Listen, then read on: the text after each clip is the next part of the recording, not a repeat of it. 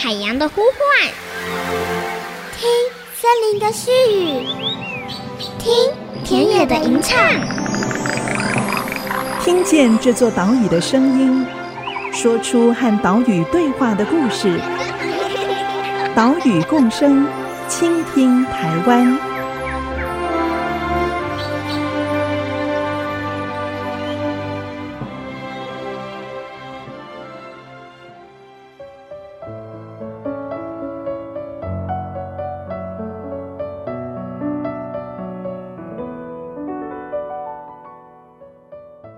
大家好，欢迎收听《岛屿共生，倾听台湾》，我是袁长杰。我们的节目在 IC 之音 FM 九七点五播出，每个礼拜三上午七点半首播，礼拜六上午八点重播。我们也会同步的把音档上传到节目的官网，还有 Podcast。在上个礼拜的节目里，我们介绍了台湾石虎保育协会跟网络平台窝窝他们一起发起的拯救台湾石虎募资计划。现在他们已经完成一百间鸡舍的改造了哦。当然，这个专案还没有结束，石虎保育协会还会继续来进行鸡舍改善作业。目前十一月七号跟八号这两天的工程还缺少志工帮忙，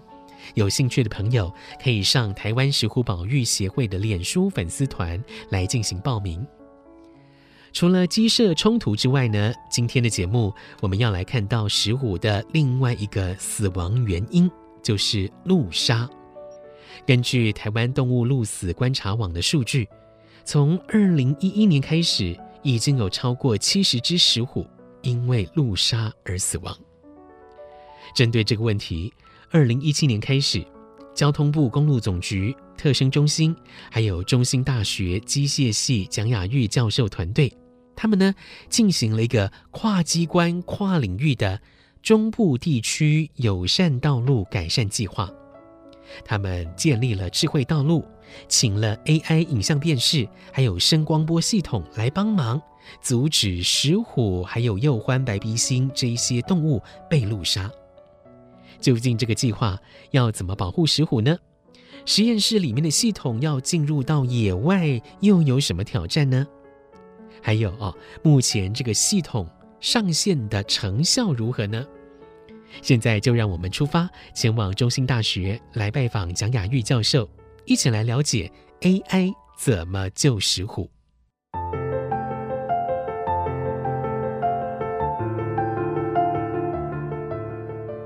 现在我来到的是台中市的国立中心大学，我们来拜访机械工程学系的蒋雅玉教授，老师好。你好，主持人好，很高兴能够拜访蒋老师。二零一七年，公路总局跟特生中心还有中兴大学蒋老师的团队进行了一个跨机关、跨领域的中部地区友善道路改善计划哦。当中，蒋老师的团队呢，开发了一个路杀预警系统，来阻止石虎。被路杀的情况发生。那在这边先请张老师向听众朋友简单的介绍一下这个中部地区友善道路计划为什么会诞生这样的计划呢？好的，其实这个计划一开始并没有一个这样子 fancy 的计划名字，它纯粹只是因为我觉得一直看到石虎被路杀，所以想要做一些事情，所以那时候其实是直接找特生中心的呃石虎的保育研究员来讨论一下有没有可能可以做的，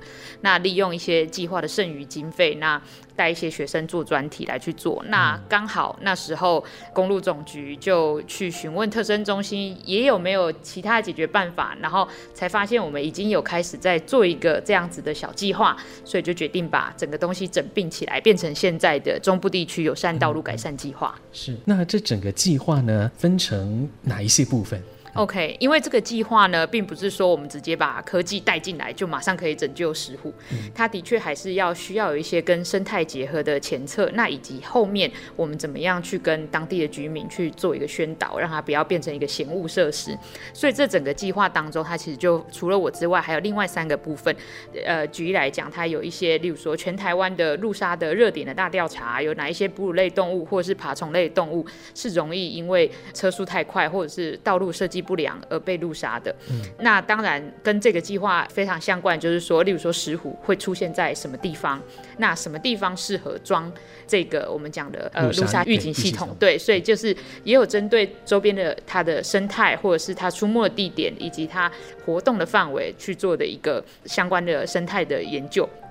那最后就是所谓的环境教育宣导的部分。那这个部分当然是，嗯，这个其实是最重要的，往下扎根。当他有这个意识，或他觉得这个石虎对他来讲并不是一个相爱相杀的动物的时候，阻止他的环境开发的一个指标动物之后，他才会愿意去投入、去支持这样子的计划。所以大概可以分成这四个面向。嗯，这四个面向也是缺一不可。对，对我觉得是缺一不可的。是。刚刚我们提到的中部地区友善道路改善计划分成四个部分，蒋雅玉老师负责的就是当中路杀预警系统的研发跟建构。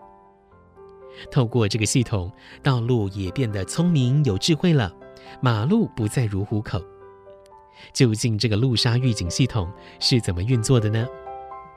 大家可以在脑海中想象一个直线的道路，然后这个道路的线段可能是四公里长，然后石虎它出没的地方刚好是在两到三公里那个区域的范围。好了，所以我们在进入第一公里之前，我们这边就会有先有一个测速系统。先让你知道你即将进去这个四公里范围的路杀热点路段，你的车速多少？因为原则上阻止路杀的最有效的方法其实是降低车速。当你降低车速的时候，你反应就来得及。那即便可能撞到了，那可能也是在车速比较低的状况，它还可以有可能活下来。所以呢，车速是一个非常 dominate 的一个一个一个关键，没错。所以呢，在进入这个路杀热点，我们就会先有一个测速的装置。那这个测速的装置呢，就会连到在前方五百公尺的地方，会有一个电子看板，嗯、就是我们常常在高速公路上面看到说，前方几 K 几 K 内侧拥塞这样类似这样的看板，然后它就会告诉你说你现在的车速是多少。当你的车速是在例如说四十到五十 km per hour 的状况之下，我们都不会显示说请你变慢，因为我们觉得那是正常的车速。但假设你如果高过这个五十公里每小时的话，我们就会给你说希望你可以。减慢车速的文字嘛，这大家应该也常看到，也常常忽略。所以呢，这是一般的对驾驶人的预警系统。那另外一个方面是在我们刚刚讲到两到三公里这个石虎最常出现的这个地方，我们就架设了利用摄影机、还有影像辨识跟动态侦测的一些特征学习建立的我们讲的 AI 自动化辨识系统。所以当车子要进来这个一公里处的时候，又刚好有动物。在这个地方出没的时候，我们才会同时的驱动我们第三个系统，叫做声光波动物缓速系统。所以当车子超过这个车速，又看到动物的时候，这时候呢，我们就会计算它如果这个车子以车速多少公里行经到二到三公里的热区的时候，会需要几秒。那在它即将要通过的前五秒，我们就会打出声音。跟光波来告诉石虎不要通过。那我们刚刚前面是不是有提到这个没什么用的电子看板？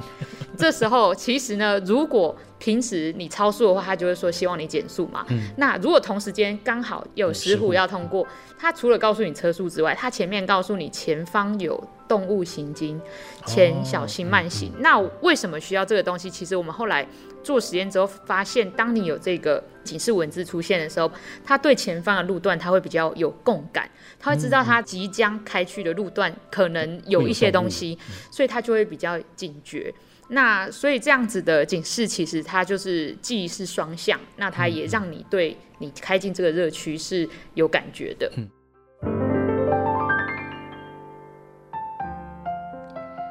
路杀预警系统是全球第一个针对驾驶人跟野生动物来同步进行预警的系统。首先是驾驶人，如果说驾驶车速过快了，就会在资讯看板上提醒驾驶朋友：“诶，前方有动物出没，请你减速哦。”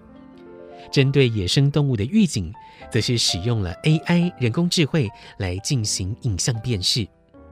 如果说镜头拍摄到的影像，AI 认出来哦，里面有野生动物，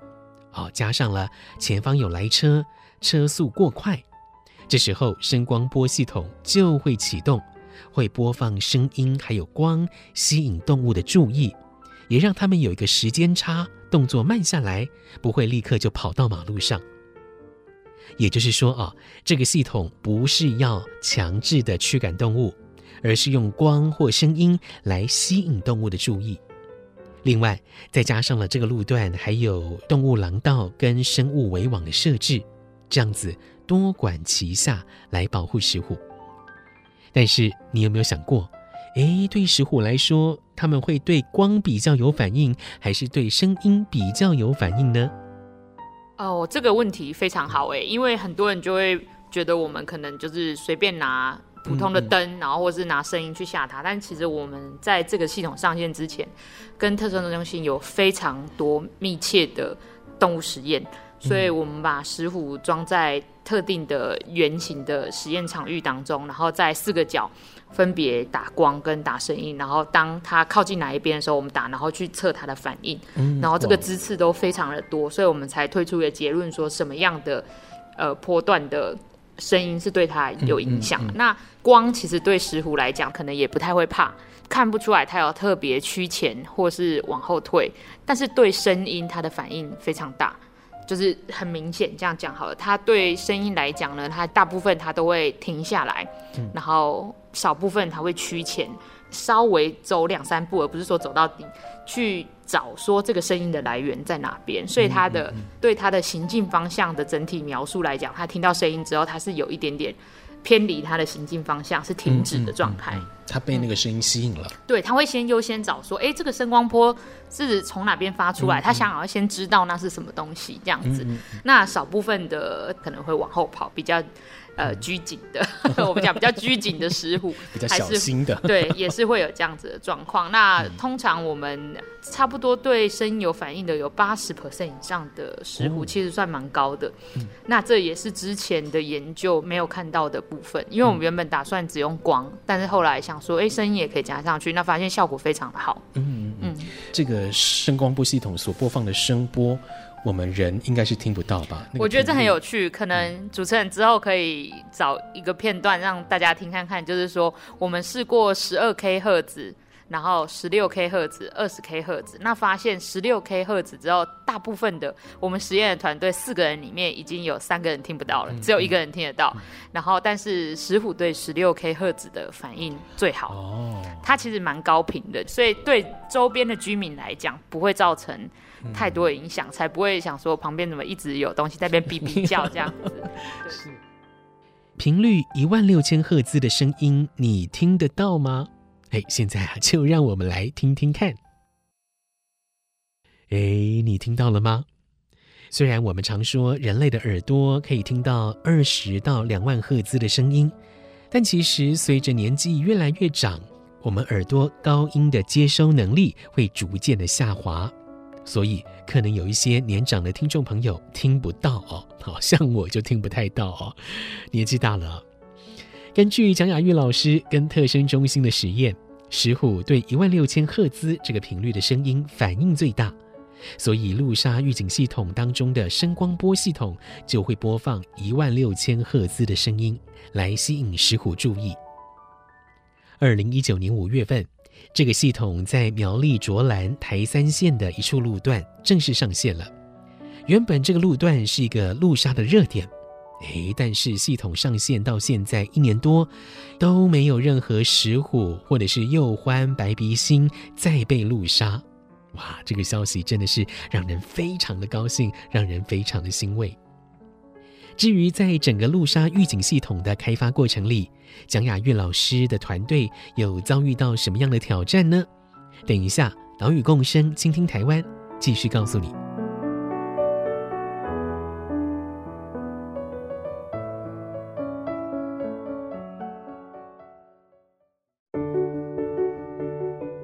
们也是每天胆战心惊啊！我们也是希望可以继续保持这个记录下去。有些人可能会讲说，哎，会不会这个石虎其实已经根本不住在这边了？嗯、那其实我们也有持续的在监控，说这个路的两侧的石虎都是还是持续有的，嗯所以是还蛮 lucky 的。从去年的五月一直到现在，我们还没有看到有任何的路杀记录。IC 之音 FM 九七点五，欢迎回来，岛屿共生，倾听台湾，我是袁长杰。今天在节目当中介绍的是中兴大学机械系助理教授蒋雅月老师，他带领学生团队所开发的路杀预警系统。这个系统上线运作之后，传出捷报了，这个设置的路段已经没有石虎在被路杀。另外，针对白鼻星还有鼬獾其他的动物，也有预防路杀的效果。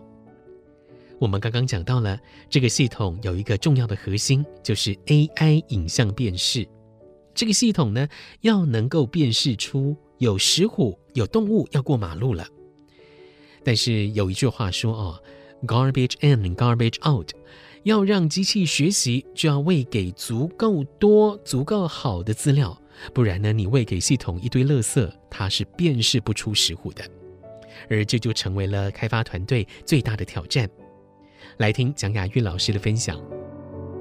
其实这应该是这个计划里面最 critical 的地方啊，也就是说，当你的资料是好的，你的辨识效果才会是好的。对，也就是说，你可以把 AI 当成呃，他是一个三岁小孩，你要教他学习一件事情的时候，你要重复讲，而且你要给他对的资料，而且要越跟真实的越类似越好。嗯。那现在我们看到石虎的照片，例如说你 Google 打开搜寻石虎，看到的其实都是石虎的沙龙照。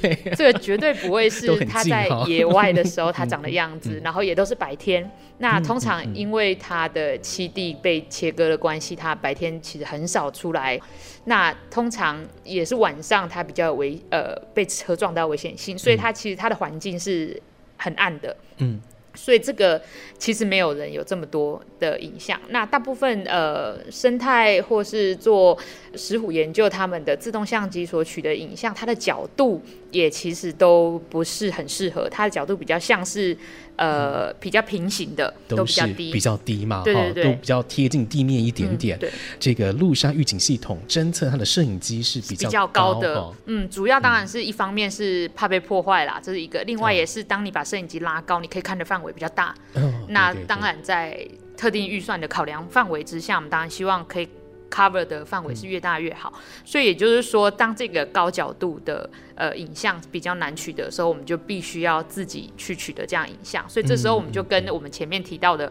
特生中心跟他们说，他们有没有那个救伤回来的石虎啊？然后他们会先在笼舍让它养到身体变好嘛？嗯，嗯，对。然后这时候我们就是在笼舍架设一个一模一样高度。以及角度的摄影机，然后每天就去看、嗯嗯嗯、去抓它的照片，然后借由这些照片，然后来作为我们 AI 训练的材料。嗯、哇，这个应该是会花时间，而且是整个操作下来才会想到的一些问题。没错，因为一开始也想说很简单，拿家里的猫 试看看好了，但是呃实际上没有效果不好。对，代志不是讲人，想要 的简单。这个计划得到了特生中心的许多支持，像是石虎影像的取得，还有石虎对声光的影响等等，都需要跟特生中心跨单位密切合作。刚刚谈到了 AI 系统要学习从影像当中辨识出石虎，不只要正确的辨识出来，而且速度啊也要够快哦，不然石虎都已经过马路了，你还没辨识出来也是没用哦。原本蒋老师的团队采用了云端运算，也就是把影像资料送到网络云端来做辨识，这样传输一来一往很耗费时间。这时候该怎么办呢？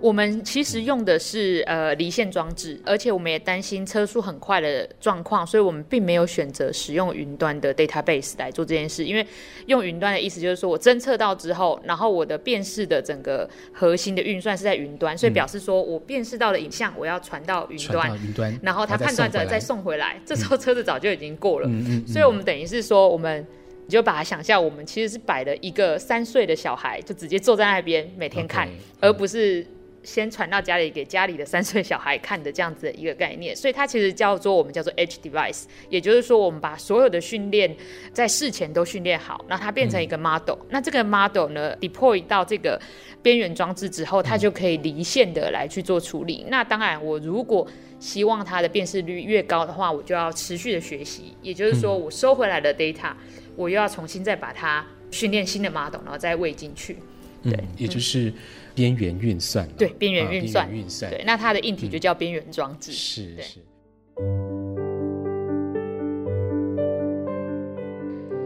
边缘运算有个特性啊，就是低延迟。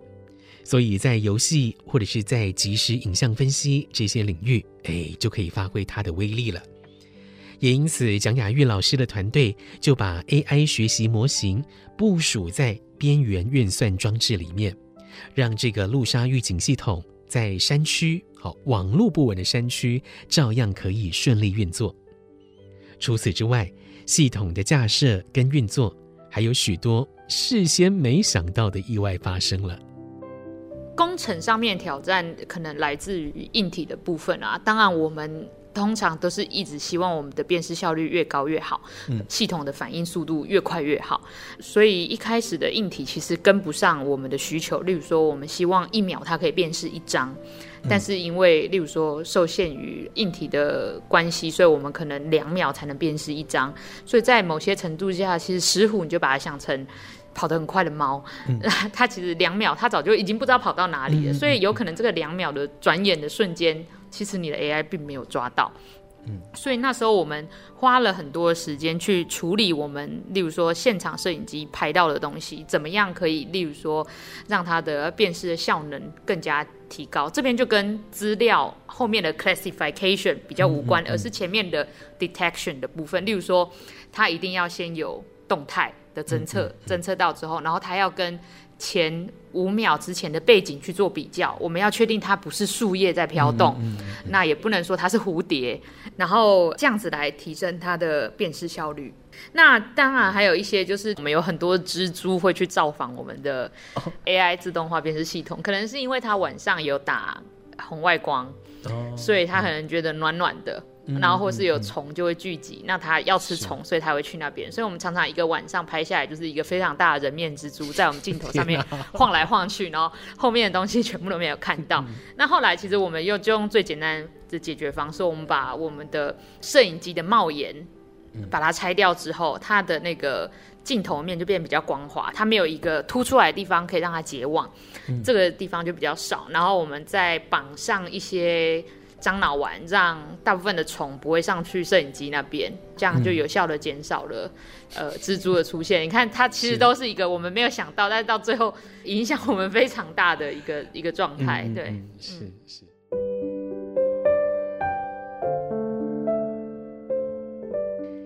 蒋雅玉老师主持的研究室是维奈米流体控制与整合分析实验室。他跟着博士后研究员还有几位学生，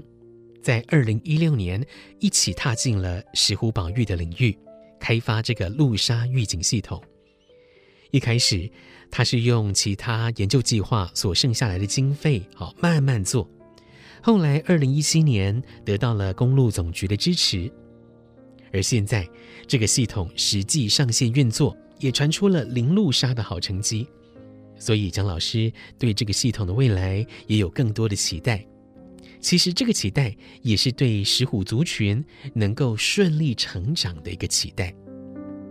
当然我，我我我个人会希望说，如果它是一个有效的措施的话，那有没有可能在其他更容易发生路杀的路段有这样子比较更大规模的或是广设的趋势？这样，那但是也像我们刚刚提到一些困境，就是说周边的路权是不是公家机关的？嗯，那这都会是考量的一个重点。嗯，还有系统是不是能够顺利架设完之后维护也很重要。对对对，没错没错，因为。因为其实就是架设完后续的维护，嗯、然后例如说呃预测 model 的精准度能不能持续在提升，嗯、提升这其实后续都要需要蛮多的人力物力来去后续的维护。路杀预警系统就像是红绿灯一样，可以减少石虎或者是其他的野生动物被路杀。当然，驾驶人也很重要哦，所以特生中心也正在跟汽车厂商合作，让汽车导航地图可以显示路杀热点，提醒驾驶人减速慢行。透过各种不同的方式，像是路杀预警系统、导航地图中路杀热点的设置，还有道路的改善，动物廊道的设置、生物围网的设置，哈，多管齐下，才有办法让动物好好的过马路。今天的节目就为您进行到这里，等一下我们进行的是岛屿行动家单元，岛屿共生，倾听台湾，我们下个礼拜再见喽，拜拜。